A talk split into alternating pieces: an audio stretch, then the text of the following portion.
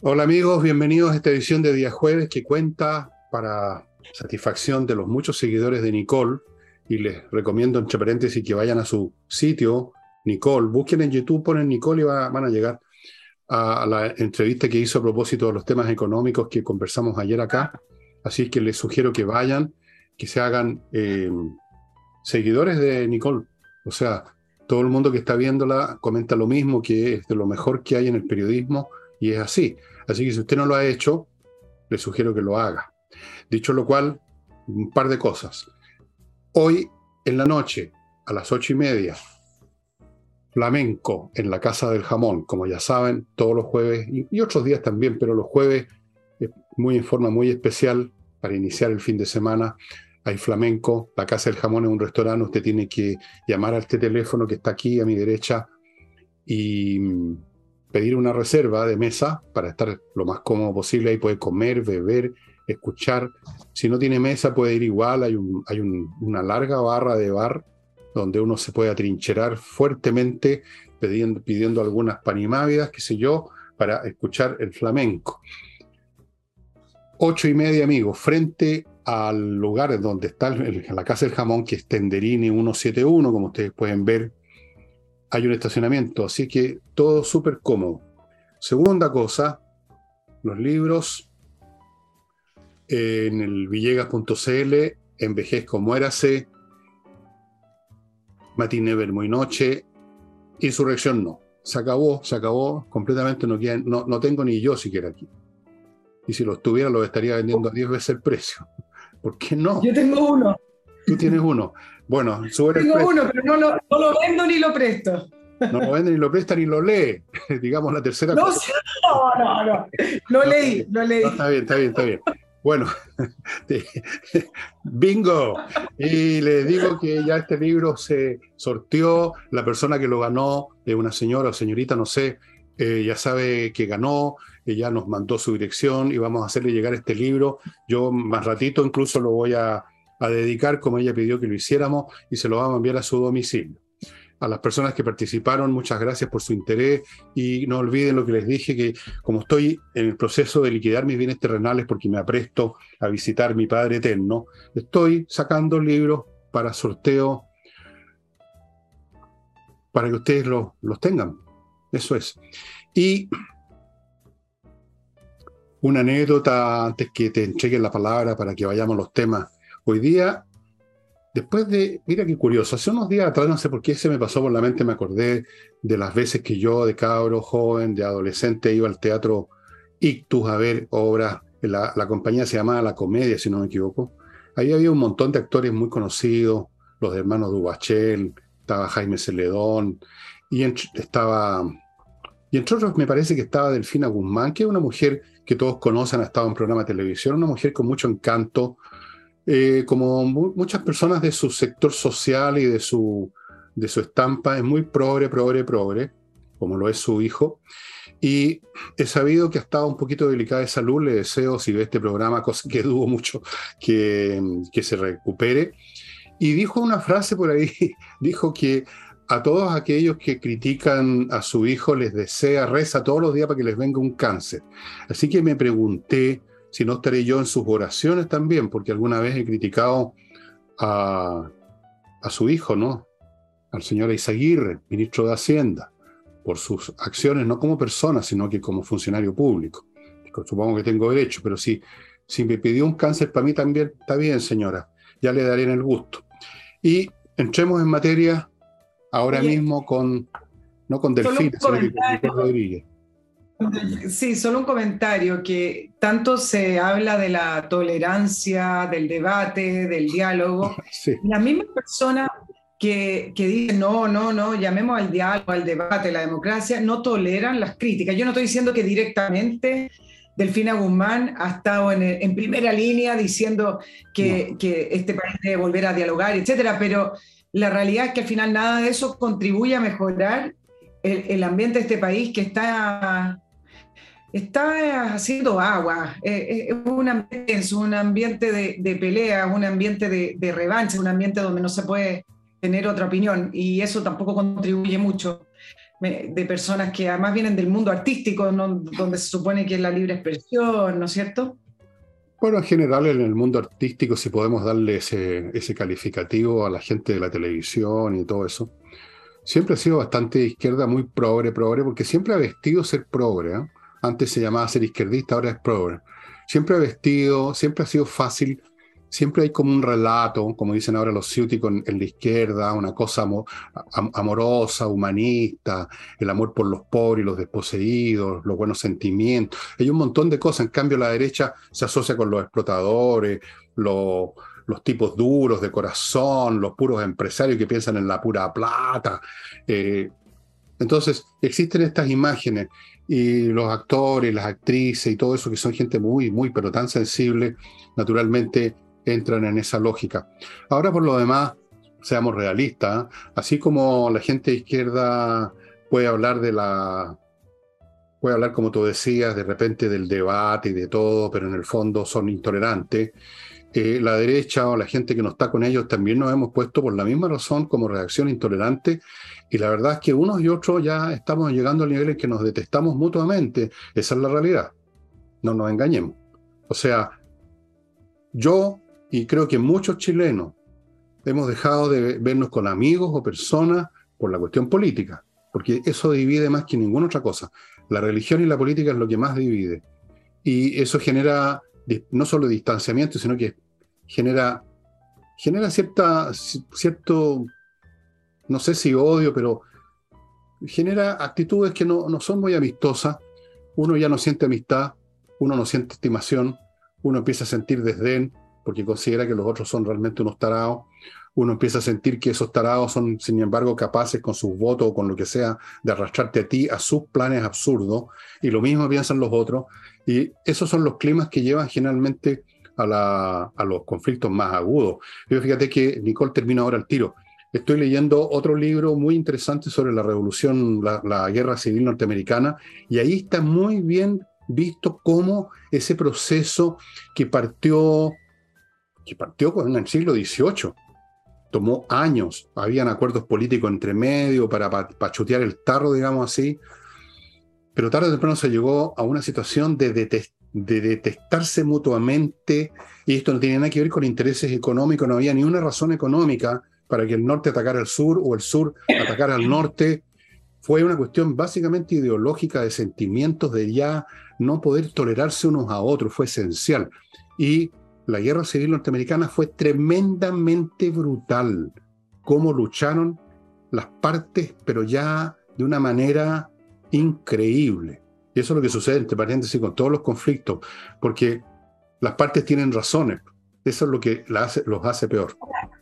Mira, este tema que no lo teníamos como tema principal, pero voy a aprovechar lo que tú hablas con respecto a las revoluciones. Mira, el, una de las polémicas, otra más que tiene este gobierno con respecto a la designación de uno de los directores del metro, que es Nicolás Valenzuela. Mm. ¿Por qué? Porque en, su Twitter, hoy el Twitter es parte de la hoja de vida de las personas y además no es un Twitter de hace 20 años, de 15 años, que alguien podría decir, bueno, cambié o ya no pienso lo mismo. Son Twitter de ayer, por decirlo una, de una manera figurativa, porque los de él tienen que ver con eh, en octubre del año 2019 donde él avaló directamente la evasión al metro eh, y dijo palabras literales, yo, yo se las voy a leer, leer. Esta evasión fue lo que escribió, esta evasión en el metro, en protesta, tiene que ver con el rol del transporte en el contrato social.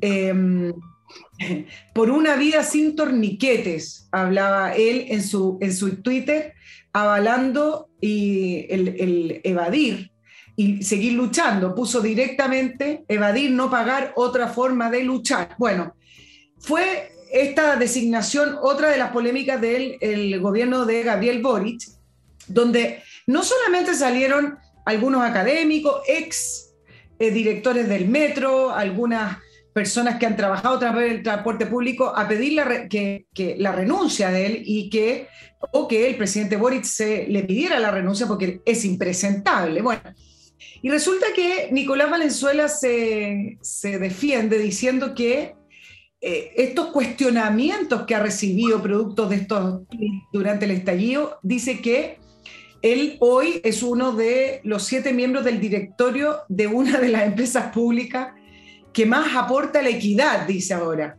de la equidad social, de hecho a la ciudad, ahora, ahora, que está ahí ganando su y movilidad sustentable.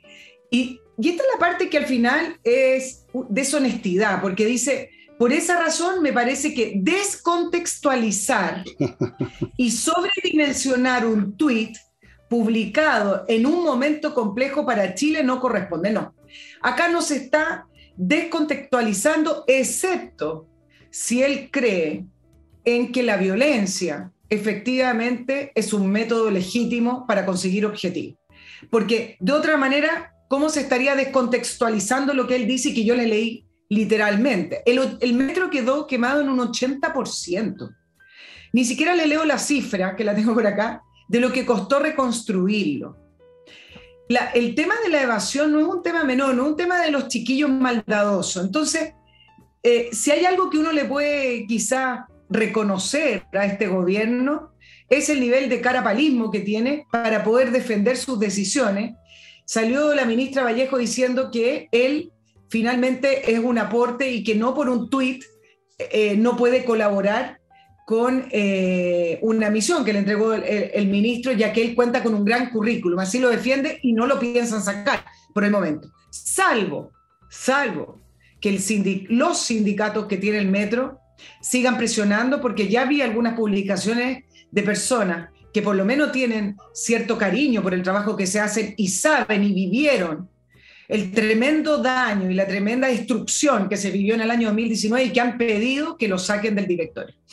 Bueno, ese personaje, a, la luz de lo que ha escrito y ha dicho, y que yo vi también, eh, yo, yo lo califico como un tonto de capirote, de frentón, el típico, incluso físicamente son todos como hechos a máquina, el mismo producto, la misma cara, grasosa, barbosa, bigotosa, usando los mismos lenguajes, un tonto de capirote este gobierno tiene cara de raja. Esa la, tú dijiste cara de palo porque eres una mujer fina y educada. Yo que soy más roto lo digo nomás. Fíjate que si estuviera, vivo el cabro Carrera lo habrían nombrado jefe de la policía con, estos criterios. Claro, ¿para qué hablar de Al Capone? Ese, habría sido uno de los candidatos, digamos, de la, de la de, a, prueba de dignidad. O sea, tenía el currículum perfecto. El personal del gobierno es un chiste mal gusto, sin duda. Entre la ignorancia, los conceptos rabiosos que tienen, destructivos, mira, avanzar, una forma de luchar, ese tipo, ese tipo de frase que yo ya escuchaba cuando estaba en el colegio, en la universidad. Esas frases que riman, ¿ah? y ellos creen que debe ser el colmo del ingenio poético incluso. Y estos tontones siguen repitiendo las mismas cosas y lamentablemente, aparte de ser tontos, dejan la crema. Si ese es el problema, los pusimos o el país los puso en un lugar que les permite dejar la crema. Ahora la señora Vallejo diciendo que solo un Twitter. ¿Qué quiere decir con eso? ¿Que no piensa eso? Que lo, el, como es un solo Twitter, significa entonces que ese día nomás cuando lo escribió el Twitter pensaba de esa manera este gallo. No, pues es ridículo. Es ridículo. Bueno, dice cualquier cosa, pero de que son firmes en sus designaciones y que no las piensan cambiar me parece que, ya eh, es evidente. Ahora, ¿cómo los escogen? Uno dice, bueno, es que quienes han colaborado en el Frente Amplio y en el Partido Comunista para llegar al poder son estas personas. ¿Y de qué manera lo hicieron? Sumándose a toda esta idea o creyéndose toda esta idea y avalando la violencia que en octubre se desató y que fue una plataforma para estos grupos. Entonces, ¿cómo la escogen? Bueno, porque ellos mismos eh, son los que han trabajado con Gabriel Boric y, los premia con, esto, con estos puestos. ¿Dónde va a ir a sacar personas?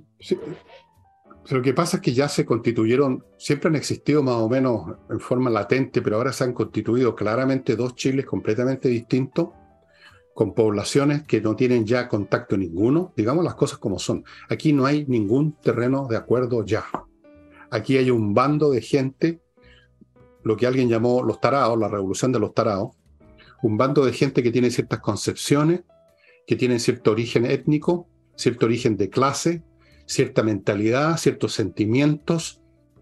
Y tenemos otro Chile distinto, que tiene otro origen, otro sentimiento, otros valores. Yo veo que esos chiles no tienen ya manera de entrar a ningún acuerdo y si las cosas siguen así, eventualmente esto va a terminar en un conflicto civil en gran escala. Y yo sé que esto parece exagerado, tal como pareció exagerado cuando hace como 10 años o 8 años dije que venía una revolución en Chile. Y ya, perdona que lo diga de nuevo, pero es que así fue. Ahora les digo, si esto no se para antes, vamos a un conflicto civil, voy a decirlo, conflicto en vez de usar otra palabra. Porque ya están todas las condiciones psicológicas, y no solo psicológicas, políticas, institucionales. O sea, aquí ha habido una, el país se ha rajado en dos y la rajadura o el quiebre, la grieta, la falla geológica pasa no solo por las instituciones, los partidos, el mundo político, quiebra las familias. Yo lo vi, lo viví, Nicole, en la época de Salvador Allende, pero en un grado menor a como es ahora. Ahora es mucho mayor, créanmelo. Pero yo vi familias que se partían, padres que no se podían hablar con sus hijos, hermanos que no se podían hablar con sus hermanos, vecinos que llegado el caso se hubieran disparado unos a otros, como se vio en, eh, en Yugoslavia en su momento, yo les he contado eso, vecinos de edificios que se disparaban unos a otros. Se ha producido una rajadura de este país en dos partes y ya no hay manera, yo no veo cómo, de reunirlo. Aquí lo único que cabe es que un bando le pone la pata al otro. En este momento la, son los revolucionarios los que nos están poniendo la pata a los otros. Y el día de mañana, quién sabe, y cómo va a ser. Pero ya no es un tema de llegar a acuerdos, no veo que haya espacio para acuerdos, Nicole. Mira, pero déjame ser abogado del diablo y ahí te podría plantear, bueno, en esta fractura gigante, uno de los diques de contención, pero un dique importante y fuerte y relevante, fue el resultado del 4 de septiembre, eh, en el sentido de contención de, producir quizás un cambio en, esas dos fracturas. Pero yo creo que eso todavía está en desarrollo, hay que ver después cómo actúa el, Congreso con el, nuevo proceso constituyente y si efectivamente las fuerzas de centro logran ponerse de acuerdo, porque con el socialismo democrático la fractura de, desde allá y la izquierda hacia la centro derecha me parece que es más, más grande. Bueno, pero si pasa eso que dices tú, si por ejemplo hay una, alguna forma de alianza o, ir juntos entre la izquierda democrática y, los otros, eso no va, eso no significa que no vaya a existir el otro bando que va a seguir formando un país aparte, por así decirlo. O sea, va a ser el caso que estoy diciendo yo. Se le va a haber puesto la pata encima por métodos institucionales.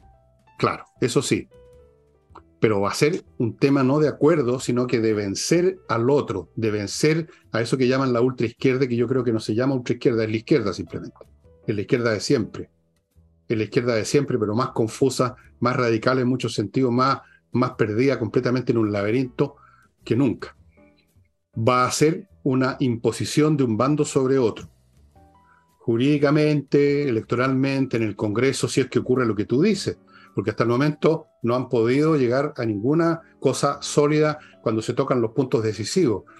A cada rato dicen, tenemos un 80%, hemos avanzado, un 80% hemos avanzado mucho, pero tú ves que han avanzado en cuestiones de detalle y no en lo central. Esto es como cuando los países se disputan la frontera y dicen de los 50 puntos hemos resuelto 47, pero eran los 47 que no tenían importancia. Pero si lo hemos visto en nuestras disputas con Argentina, hemos resuelto todo, todo, todo. Pero, wait, wait a minute, dice uno, ¿y qué es lo que no han resuelto? Bueno, lo más importante, por ejemplo, a propósito de eso, tenemos un tema no resuelto con Argentina que es campo de hielo. Nunca se resolvió. Ahí está. Esa cuestión, algún día que está ahora latente, va a saltar. Acuérdense lo que les digo. Eh, voy a aprovechar el, tema que planteaste, Fernando, para hablar sobre la tensión que está produciendo y que va a seguir produciendo la aprobación del TPP-11 en el, en el Congreso. Nosotros ya hemos hablado bastante de algunos detalles del TPP-11, que implica de este gran acuerdo económico Asia-Pacífico, que seguramente tiene algunos, algunos articulados que no son del todo virtuosos y prodigiosos para Chile, pero en su contexto general, la señal que se envía al mundo, el camino que volvería a tomar Chile termina siendo tremendamente positivo, para una crisis económica que ya está acá y donde tú ayer lo mencionaste en el, en el, programa que hiciste ayer, Fernando, donde te dedicaste a hablar bastante de economía. Y yo aprovecho también la entrevista que hice con José Luis Daza, donde no hay ninguna señal que Chile hoy dé para que los inversionistas eh, nos escojan por sobre otras opciones o sobre otros países. Y todas las señales económicas hacia abajo.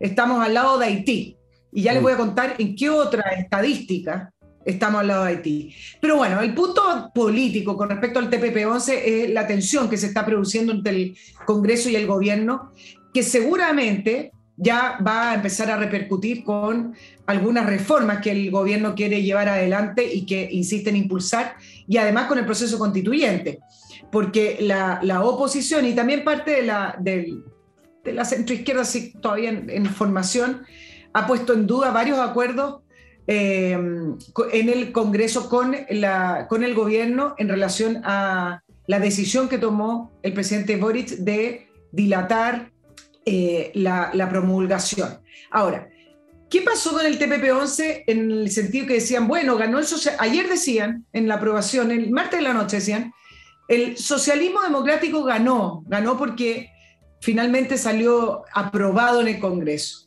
Y no, no, me parece que sea un, un, análisis correcto porque aquí lo que se impuso finalmente es la visión del Frente Amplio, del presidente Boric y del Partido Comunista, que es hacer todo lo posible para que el TPP-11 no empiece a regir durante su, gobierno, a pesar de haber sido aprobado, y em, que el Congreso en, em, en, una gran mayoría le ha dicho que eh, esa es la voluntad y es después de los debates y después de prácticamente dos años de, discusión que debiera promulgarlo. Em, el socialismo democrático acá no ganó, no es así porque como hemos dicho, creo que lo hemos repetido bastante, pero yo cada vez que leo la prensa digo, bueno, vuelven a insistir en esto de las dos almas, el socialismo democrático. No hay dos almas, hay algunos actores que son más moderados que otros, que están en ciertos puestos que deben ser funcionales al, gobierno y a, su, a sus programas.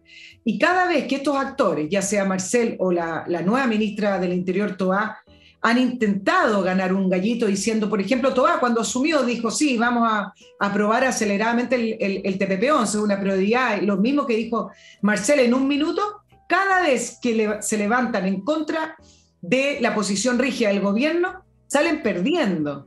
O sea, salen perdiendo no porque los vayan a sacar del gobierno, porque son funcionales, salen perdiendo porque su visión, su mirada, sus ideas nunca se han impuesto a la visión que tiene la coalición gobernante, que es el Partido Comunista y el, Frente Amplio. Ahora, el segundo punto que a mí me parece preocupante con respecto al TPP-11 y que lo podemos ver a lo largo de varias otras reformas que tiene este gobierno, es que una de las triquiñuelas para poder aplazar esta promulgación, que podría demorar 60 días, no varios meses ni años, como planteó la ministra Urrejola, es que se levanta el tema de las side letters con un relato irreal en, torno al TPP-11.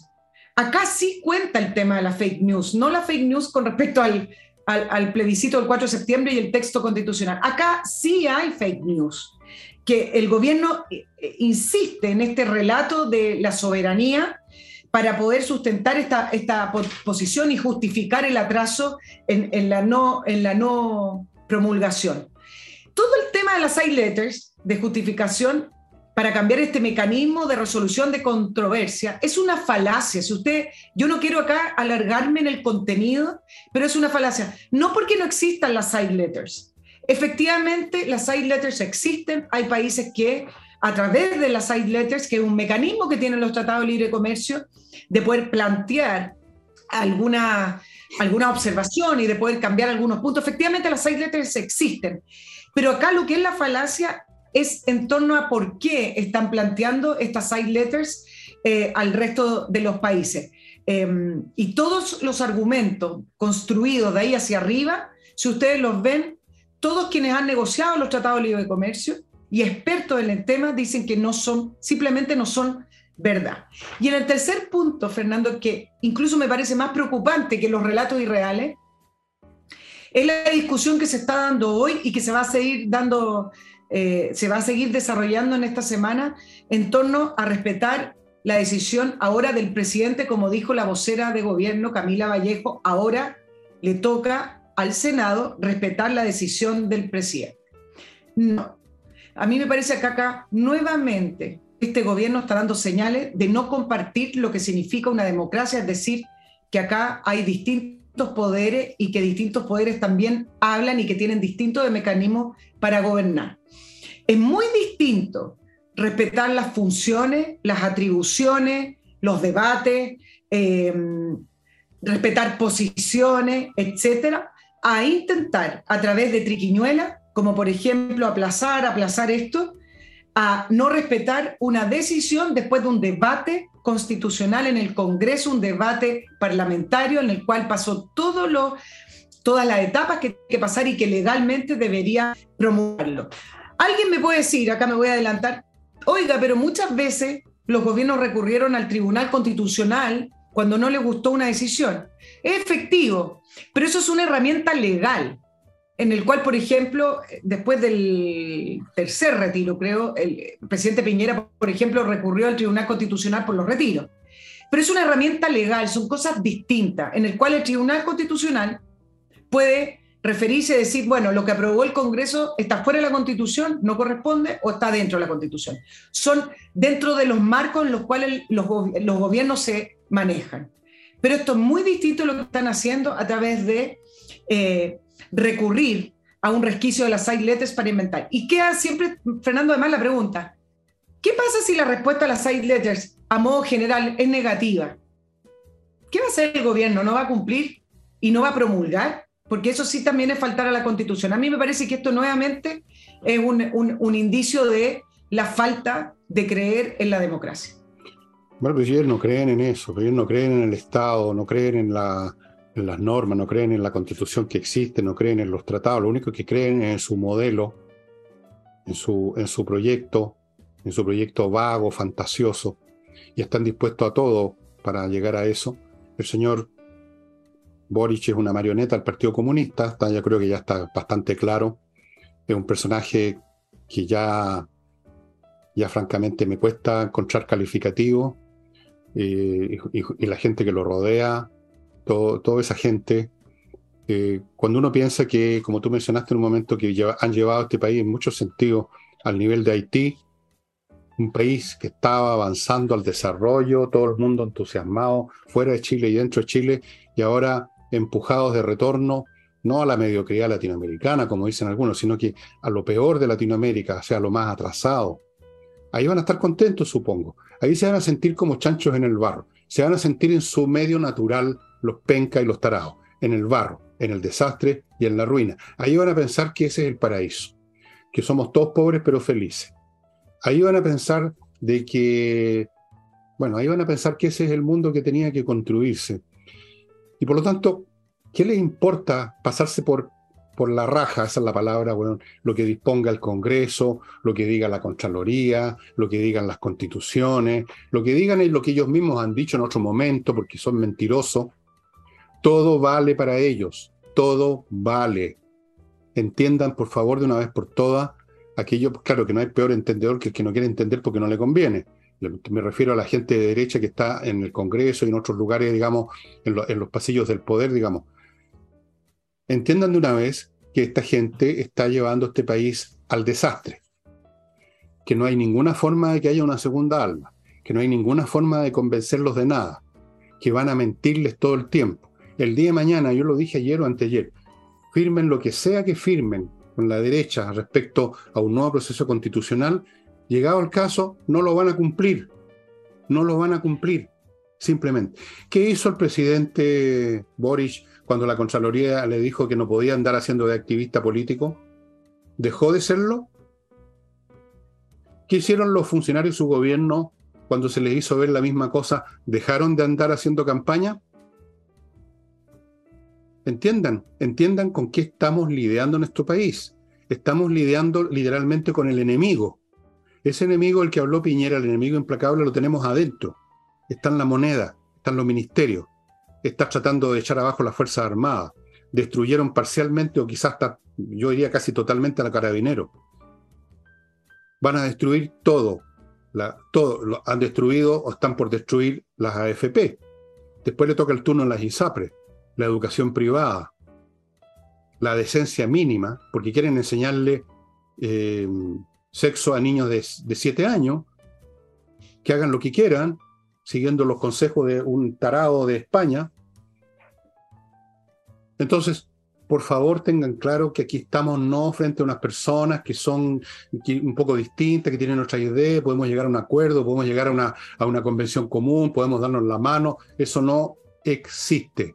Esta gente está dispuesta a todo y lo han probado, lo han probado de una manera tremenda. Ahora mismo me contaba una persona que se presentó un recurso legal al, ¿cómo se llama?, al Ministerio Público, un recurso relativo a todas las mentiras que se contaron y que se armaron, se diseñaron para llevar a docenas de carabineros a tribunales por supuestos atropellos a los derechos humanos.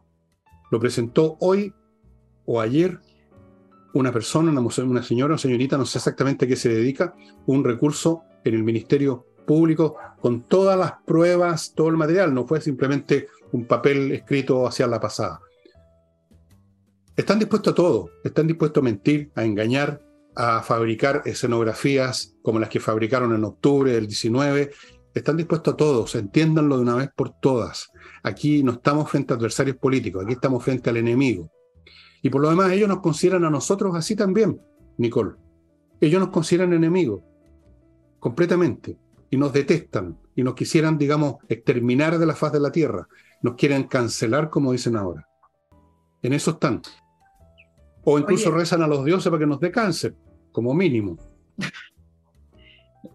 Eh, a propósito de la destrucción de Carabineros, eh, hoy el general director Yáñez producto de la muerte del sargento Carlos Retamal, agredido con un fierro ¿ah? en la cabeza, habló de un punto de inflexión. Para algunos subió el tono el, general Yáñez y pidió un real respaldo y apoyo a la institución. Eh, mira las cifras como son. Este año es el año con más homicidios de carabineros desde, el año 1990. Este año ya van tres y casi mil policías agredidos. El problema, dice el general Yañez, es que nosotros detenemos, hay detenidos, y termina en una simple sanción o finalmente son liberados por falsa, falta de prueba. Ahora, mira la, señal que se está dando a puertas de la conmemoración del 18 de octubre y también me imagino que por eso el general Yañez está hablando de un punto de, inflexión. tú hablaste ayer sobre em, la, condena a 12 años de cárcel del ex capitán de carabinero en el caso de la senadora Fabiola Campillay. Bueno, yo estuve leyendo la, condena, lo que dijeron los jueces, y hablé con dos o tres abogados, eh, y lo que dice la condena a mí me parece que por lo menos uno lo podría, podría dudar, porque recién dicen que el capitán de carabineros Patricio Maturana, yo te lo voy a leer para que tú, veas, tú me digas qué impresión te da, porque estos son estos procesos judiciales que uno dice, no había ninguna manera de que este capitán de carabineros saliera con una condena muy baja por la connotación política que significó la, la, lesión de Fabiola Campillay y luego electa senadora por la más alta mayoría. Ahora, la sentencia dice que se pudo establecer la vinculación del disparo de Maturana y Fabiola Campillay en el marco, y quizá acá sí puede haber una diferencia, de una manifestación social. No habla de protesta, no habla de desmanes, no habla... Manifestación social, le faltó decir pacífica al, fallo de los tribunales. Dice que Fabiola Campillay recibió un disparo de un proyectil de lacrimógena en su rostro, ¿ok? Percutido por Maturana en, en desempeño de sus funciones, cosa que uno ya dice, bueno, estaba haciendo sus funciones y lo único que hace el fallo es constatar que el, que el capitán Maturana efectivamente fue quien disparó ese proyectil de lacrimógena.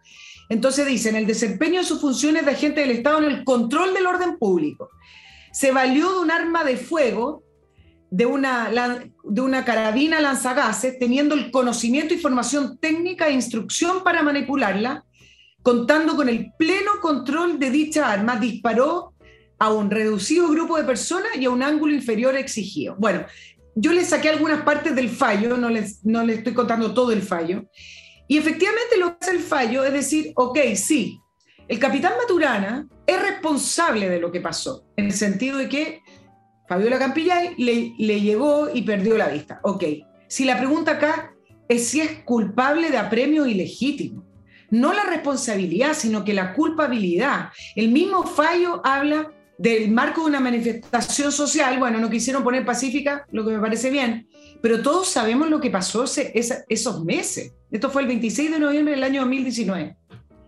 Pero finalmente queda esa sensación de que le dicen que van a apoyar a Carabineros, pero al final, a la hora que hubo, los principales condenados en octubre son Carabineros y no son los quienes destruyeron la ciudad completa y el metro.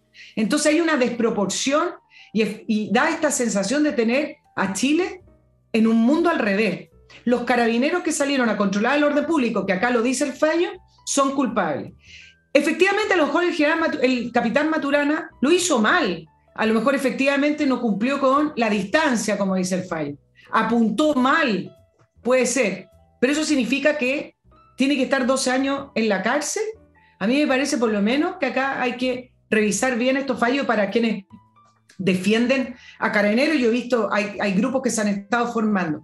De esta manera es imposible, es imposible que se vuelva a tener la seguridad y el orden público que este país en algún minuto Así no se va a recuperar, porque mira lo que tú ves en las imágenes, Fernando. ¿Qué pasa con carabineros hoy en día? No, usan el arma. ¿Y en qué terminan?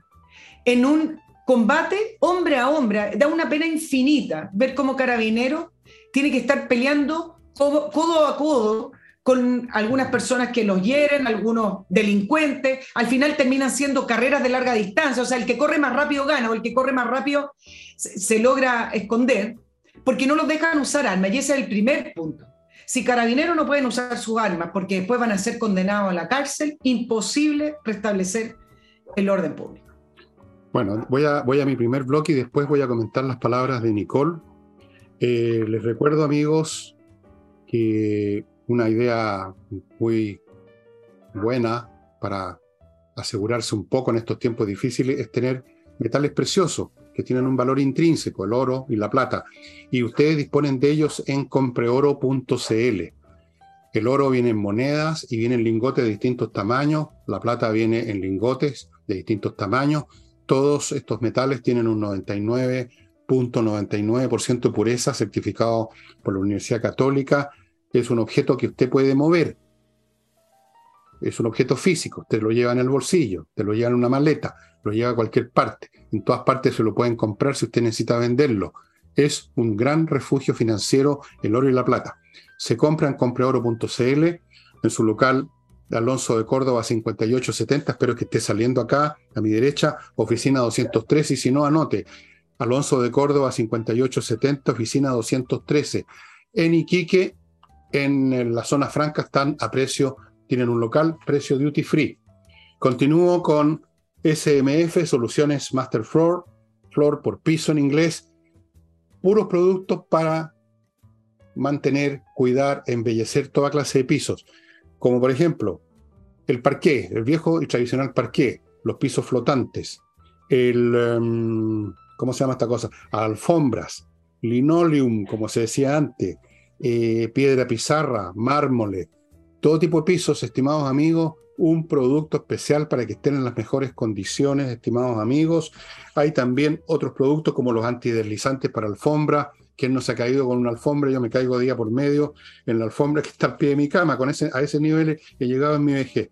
Toda clase de productos en SMF, amigos, que está a disposición de ustedes desde el año 2001. Son expertos en este rubro. Continúo con el Hotel Elun, ubicado en Frutillar, que le ofrece a usted la posibilidad de tener unos días de descanso fantástico en un lugar muy bonito como es Frutillar, maravilloso.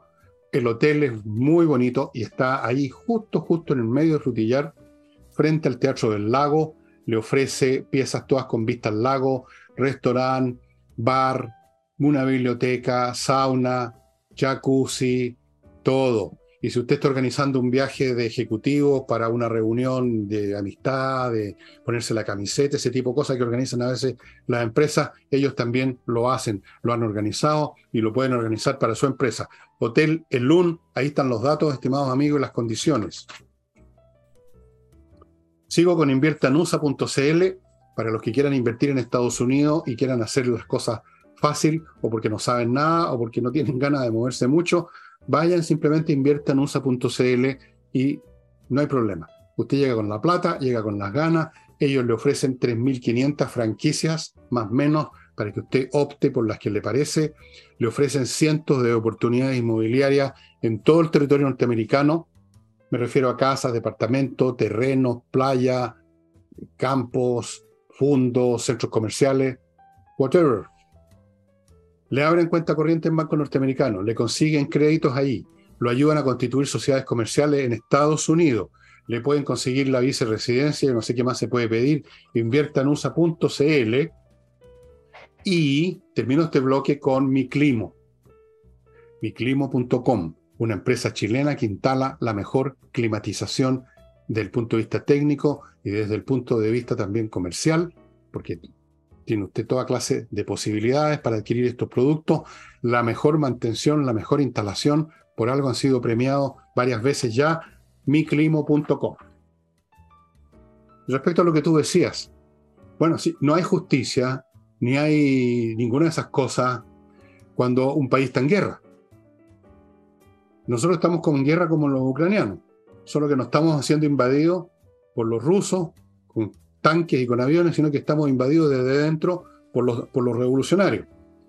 Y cuando se llega a ese nivel en una sociedad de enfrentamiento entre mundos completamente distintos, las instituciones que asumen su funcionamiento, que hay una cierta coherencia o consenso interno, pierden su sentido. La ley empieza a usarse como instrumento.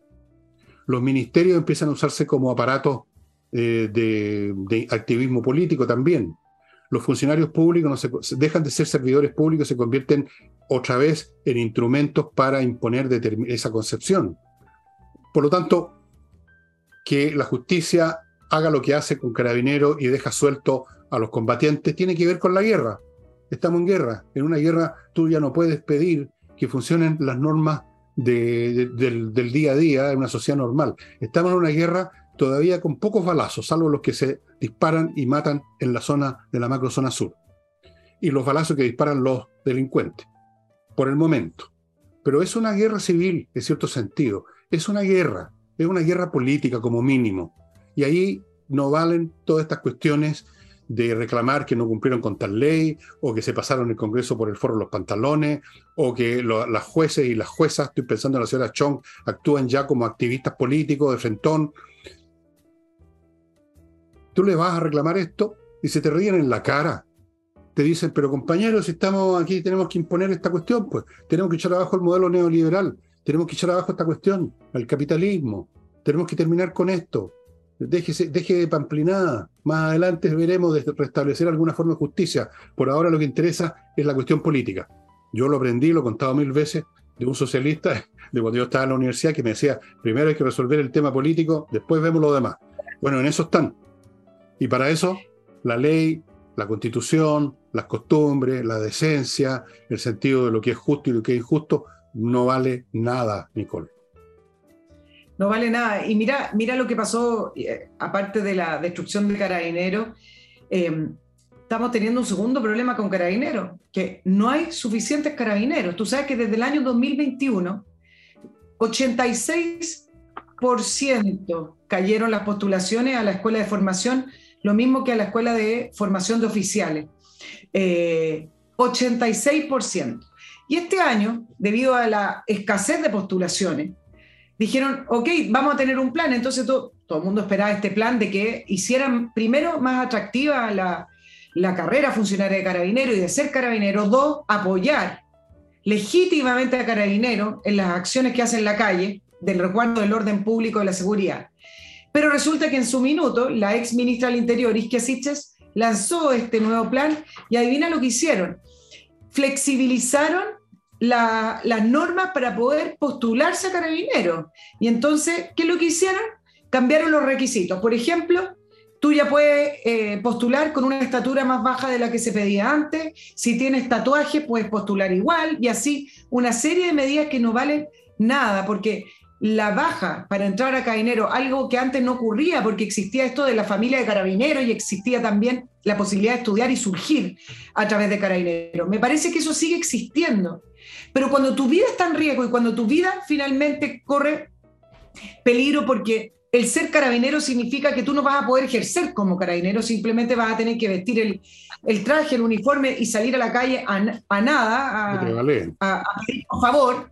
Entonces, ¿quién estaría dispuesto a inmolarse? Y entonces ese es el problema, que al final esta destrucción de carabineros a lo mejor nos ha hecho desde el punto de vista con la, institucional, con la modernización, sí quitándole herramientas, cambiándole las armas, pero principalmente ahora lo que se nota es que no hay carabineros suficiente. No hay carabineros y les van a cambiar las pistolas por pistolas de agua. Porque así, eso sí que hay que tener cuidado con el agua, porque la otra vez entiendo que alguien del gobierno reclamó que se había eh, usado un agua que parece que no era, no era panimávida, la que se usó en un carro lanzagua. Y aquí, sí. Bueno, ahí tienes otra vez, por donde tú mires, eh, el mismo fenómeno. Ahora, lamentablemente la dirección de Carabineros hace mucho rato que ha dado muestras de que es uno de los, uno de los, como dijéramos, uno de los que no apoyan a Carabineros. Curioso, ¿no? O sea, los directores, los que están en ese plano y que están pensando en no ser arrastrados a un, acusados de nada y que quieren sus buenas pensiones porque ganan más plata, yo no veo que sean muy apoyadores de su propia gente. ¿ah? Yo no sé, este, este, este, esto que dices, tú dijiste tú, el general Yañez, Hoy día pasa. O sea, eso no. Aquí hay otras cosas que. No, eh, yo hablo con carabineros de repente. Hablo con una, la señora de un carabinero. La señora de este carabinero trabaja en la panadería de la esquina donde yo eh, vivo. Y de vez en cuando hablamos cuando voy a comprar el pan. Y me cuenta de, lo, de la experiencia de su marido que es carabinero. ¿Tú crees que los carabineros tienen fe, confianza como debiera Es la primera cosa que necesita una organización como esa, es confiar tener fe con sus superiores. ¿Tú crees que tienen mucha fe en sus superiores? No, lamentablemente. No es que me lo haya hecho a mí esta señora, ¿eh? por si acaso, pero está bastante claro. Me lo dijo una vez un carabinero directamente. Nosotros me dijo, y esto fue años atrás, cuando esto recién empezaba, nosotros muchas veces ahora ya no nos metemos porque sabemos que después nos van a acusar a nosotros de que, de que usamos fuerza excesiva, de esto, lo demás allá, y somos nosotros los que terminamos frente a un tribunal dando explicaciones y no el delincuente. Así que cuando llega a haber una situación, de repente miramos por otro lado, pues me dice. O actuamos cuando ya no, no, hay, no, hay, no hay remedio, estamos encima, pero tratamos de evadir. Así que efectivamente nos quedamos sin el fuerza carabinero. Ya están de adorno. Si no pueden usar sus armas, no pueden, no, no, no, no son fuerza pública ya. Si es la única cosa que separa al carabinero de cualquier otro individuo. No, no, puede ver, no puede ser que el carabinero reprima, digamos, con las manos peladas. ¿Qué le pasa? Le pasa lo que a este carabinero que mataron de un fierrazo en la cabeza. Eso es lo que pasa. Claro, porque el, arma saben que no lo van a disparar, el arma ya no es disuasiva. no, no ni siquiera desenfundarla para disparar. Sí, solo te voy a agregar un, elemento adicional al, tema del alto mando, Fernando, que tú me preguntabas, cortito.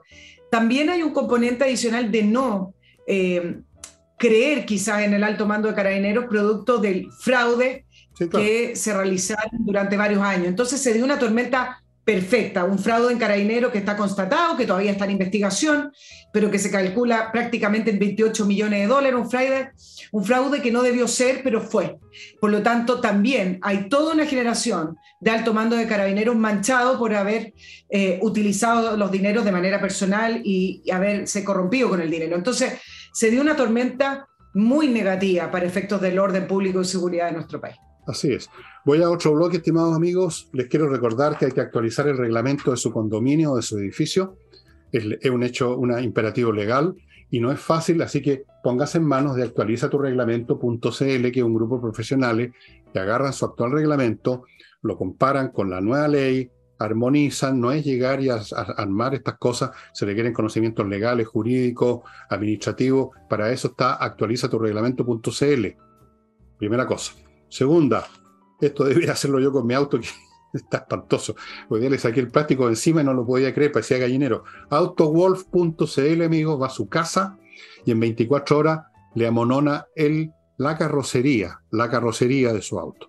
O sea, aquí están los temas de abolladuras que hay que desabollar, pintura, todas esas cosas, amigos, en un día se lo dejan tiquitaca. Yo no lo voy a hacer porque me importan re poco los autos, pero si a usted le gustan los autos, quiere tenerlo bien o lo tiene que vender y por lo tanto tiene que presentarlo bien, autowolf.cl en su casa 24 horas. Salina Yojeda, el bufete de abogados expertos en temas legales civiles, no penales, no laborales, civiles. Los temas que le he mencionado siempre, que son los más dramáticos y a veces un poco farsescos, ¿no? Los divorcios, donde los cuchillos salen a relucir al primer día, las herencias, todo el mundo disputándose hasta la zapatilla y levantarse el fan del finado. Espantoso. Salinas y Ojeda toma esos casos, toma todos los demás que pueden haber del, orden civil, que son la mayoría, y tiene una excelente tasa de éxito porque son especialistas. Se especializaron en eso. Le hacen a eso específicamente. Los ubica en salinayojeda.cl y continúo con este producto que me he echado en la cara, en las manos, en todas partes, para mostrarles que en verdad este destructor de bacterias y virus no afecta a criaturas, claro, yo soy de otro planeta, pero en fin, no afecta a los mamíferos, no afecta a las personas, a sus animales. Miren, voy a darle una demostración. Ahí está mi manito, impecable, no se está cayendo a pedazos, no se le ven los huesos. Amigos, esto es lo que hay que tener hoy día en la casa. Usted vaporiza, no tiene que estarse arrancando, esperando que se acabó el efecto y que hay que ponerse una mascarilla, un tubo, un snorkel. No, usted delante, ahí mismo lo echa, ni un problema, hay que tenerlo porque vienen, van a venir otras epidemias inevitablemente, da la forma como está constituido ahora el mundo con tanta gente y tanta gente que se mueve además para todos lados. Acuérdense cómo empezó acá el COVID, con una señora que llegó de China, creo, o de la India, una cosa así lejana. Be Light, estimados amigos, ahí en la dirección que ustedes están viendo se adquiere este producto. Nico. Oye, vámonos con la gira del presidente. Fue a... dónde? en este minuto en, Antofagasta, entiendo que, que, está hablando en, Calama. Eh, bueno, la especialidad del presidente, la gira y las, y las campañas. Pero mira, eh, en parte lo que dijo fue, sus urgencias son nuestras urgencias. Bien, ¿no es cierto? Muy bien. Muy bien, Alfredo. Charlatán, qué charlatán que tenemos en la moneda. Sus urgencias. Bueno, excelente. Su casa es mi, casa es su casa, como, como los narcotráficos, las Bueno, mi casa es su casa. Ah, Exacto, bueno, la gira al norte eh, tenía bastante significado para, para dar señales, eh, para demostrar que eh, las dos grandes crisis que tenemos, que están instaladas en la macrozona norte, él está preocupado. Uno, la inmigración descontrolada, que ya les voy a, contar, y dos, algo que ya comentábamos, Fernando, la seguridad y el orden público, donde eh, operan bandas criminales, ahora el robo de cátodos de cobre, que terminó siendo un elemento importante y que puede paralizar la industria, ya paralizó por lo menos el ferrocarril a, Bolivia. Em, ustedes saben que Chile, que tiene una tasa de homicidio de 3.7, por cada 100.000 habitantes. En el norte, por ejemplo en Tarapacá, tenemos la misma tasa de homicidio que Haití. ¿Se acuerdan que al principio del programa dije, bueno, no solamente en economía nos estamos pareciendo en Haití, sino que también en otras cosas? Bueno, en, la tasa de homicidio por cada 100.000 habitantes tenemos el mismo índice que tiene Haití, eh, con, eh, tenemos 14 homicidios por cada 100 habitantes el tráfico de inmigrantes subió 500% para que ustedes tengan una relación de lo que estamos hablando y de la crisis que se vive en el norte. Pero de la inmigración, que es también uno de los factores por el aumento de la delincuencia en el norte, no ha dicho hasta este minuto en la gira, no ha dicho nada. Fue recibido con pifia y además fue recibido con una señal política importante. Los parlamentarios y senadores de la zona que recibieron invitaciones protocolares no fueron y se quedaron en el Congreso porque dijeron que eran puras invitaciones de eh, eventos y asistencia a, um, conferencias de prensa, pero ninguna mesa seria para sentarse a conversar con el presidente sobre la crisis de seguridad y de inmigración que hay en el norte. Algunos gobernadores tampoco se juntaron con él. Eh, ese es más o menos el contexto que recibió el presidente Boric en, el norte. Ahora, de la inmigración les quiero decir algunos, algunas cifras y algunos detalles. Ahora con la, mejora del clima, se espera que haya una explosión aún mayor de la inmigración ilegal eh, por la frontera norte. Y entonces la pregunta que uno dice, bueno, me imagino que viajó al norte para presentar un plan.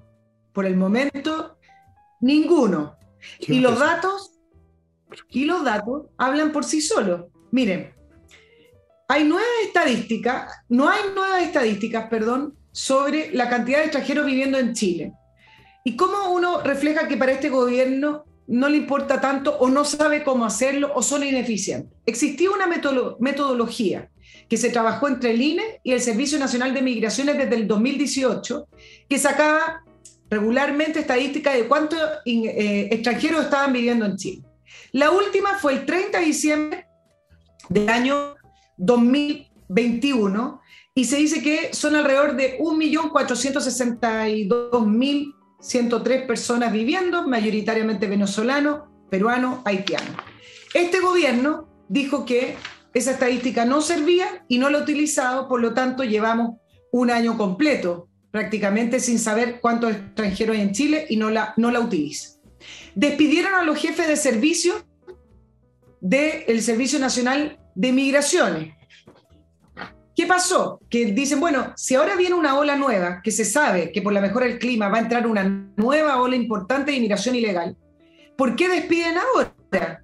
Bueno, despidieron, miren ustedes, al jefe regional del Servicio Nacional de Antofagasta, Atacama, Maulo, Higgins, Ñuble y Magallanes.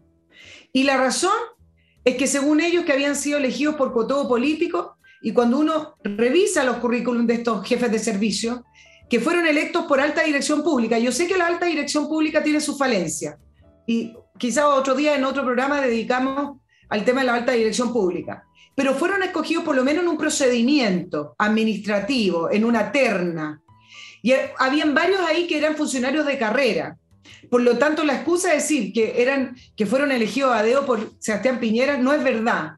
Los eligieron a través de la alta dirección pública y fueron despedidos. Entonces, en el peor momento, ahora esos servicios están con alguna jefatura eh, momentánea mientras llaman a un nuevo concurso porque por ley tienen que, llamar.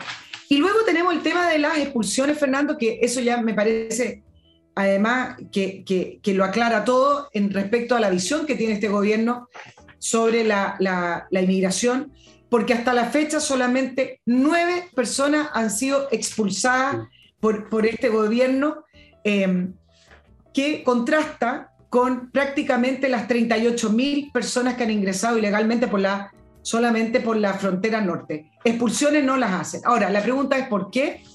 Porque filosóficamente, ideológicamente, acá hay un problema de fondo y que además es un problema, no un problema, pero es un pensamiento que comparte el, actual jefe nacional del Servicio Nacional de Migración. Para ello, la inmigración es un derecho. Si tú entras por un paso ilegal si tú entras sin papeles, para ello eso no es un acto ilegal, no es un acto para frenar, porque para ello cualquiera puede emigrar a cualquier lado. Ni menos decirles que pedir visa o pedir. Por lo tanto, dentro de su filosofía de pensamiento, decir, no vamos a aceptar que nadie entre por pasos ilegales y los vamos a expulsar o los vamos a reconducir, algo que tampoco están haciendo, me parece que iría en contra de su programa de gobierno donde lo dice claramente. Bueno, lo que dijimos acá de que estábamos en, presencia de gente que tiene una visión completamente distinta a la visión de los otros, de, los, de ti, la mía y de, y de los chilenos que votaron el 4 de septiembre, etcétera. Es así. Si todas estas cosas tienen su origen en alguna concepción del mundo, obviamente es lo que origina las conductas y las decisiones, es cómo tú ves el mundo, cómo lo evalúas, qué es lo que te parece bien o qué te parece mal. es tan simple eso, como los motivos de una persona. Y me imagino yo que van a poner de jefe de servicio a los jefes de las bandas que traen gente. Si, si en el metro pusieron como director a un tipo que quería que lo quemaran porque hay que luchar, evadir el luchar y la cacha de espada, bueno, entonces la lógica indica que tendrían que poner a un jefe de banda, de estas bandas que traen gente, unos 6 o 7 que pongan ahí la, en la dirección correspondiente para que hagan la pega de traer más gente, por supuesto, porque tú sabes que el país es tan rico ahora que podemos alimentar a todos los millones que vengan. Amigos, un último bloque. patriciastocker.com la, dirección de un buffet que se encarga de registrar su marca y si usted inventó alguna cosa, de registrar su invención antes que lleguen los patúos. Yo he conocido casos ya a robarle su invento y ganar ellos la plata y usted se queda mirando, colgando la brocha. O marcas de empresas simplemente, como es la mía, por ejemplo, yo ya estoy inscrito, el Villega y todas las variantes del caso. Eso hay que hacerlo, de lo contrario usted puede pasar un muy mal rato el día menos pensado. patriciastocker.com. Continúo con Fastmark, el courier que desde Miami a Santiago por vía aéreo marítima le trae a las empresas lo que necesitan para su funcionamiento, una empresa chilena que conoce las necesidades de las empresas chilenas y que también puede hacerse cargo de servicios de paquetería, o sea, lo que usted como individuo compró en alguna tienda de Estados Unidos, lo que sea, se lo pueden traer también. Continúo con Entrena Inglés para que aprenda inglés de una buena vez por todas, estimados amigos entreninglés.com con profesores en inglés, profesores de inglés, quiero decir, cursos online que son súper, súper potentes y si usted no me cree, pida una clase de demostración de 40 minutos, aquí están las condiciones para que vea que es verdad. Continúo con Ángel Hey, el corredor que usted tiene que tener para vender su inmueble, precisamente porque hoy día el mercado inmobiliario está realmente muy dificultoso. La gente no quiere comprar y hay muchos que quieren vender, entonces, por lo mismo, hay que ponerse en manos de los realmente mejores vendedores, o lo contrario, usted puede estar años tratando de vender, no va a vender nunca. Ángel Hey es el que tiene la solución a ese problema. Y no olviden, amigos, que en Espacio Ajedrez, el enfermo mental Pablo Tolosa, amigo mío, otra vez enloqueció y está entregando mercancías a precios de huevo. Me refiero a los relojes que ustedes están viendo ahí en el mono, la caja, el tablero, las piezas, todo a precios muy, pero muy reducidos y van a mantenerse así hasta la Pascua, pero el stock es limitado. Una vez que se termine eso, se termina también la liquidación. Y, por cierto, hay nuevos cursos para aprender ajedrez, para jugar mejor, para todos los niveles, mujeres, hombres, niños, niñas, diputados y diputadas, para todo el mundo hay cursos de ajedrez en espacioajedrez.com y los precios son para la risa. 11.900, usted con eso no compra ni un libro de ajedrez en ninguna parte, así de simple. Y, señora.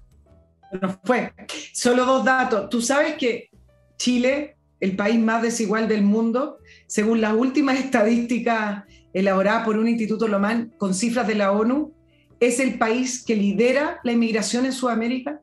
Toda la inmigración preferentemente venezolana, peruana, Haití, se está viniendo a Chile, al país más desigual del mundo.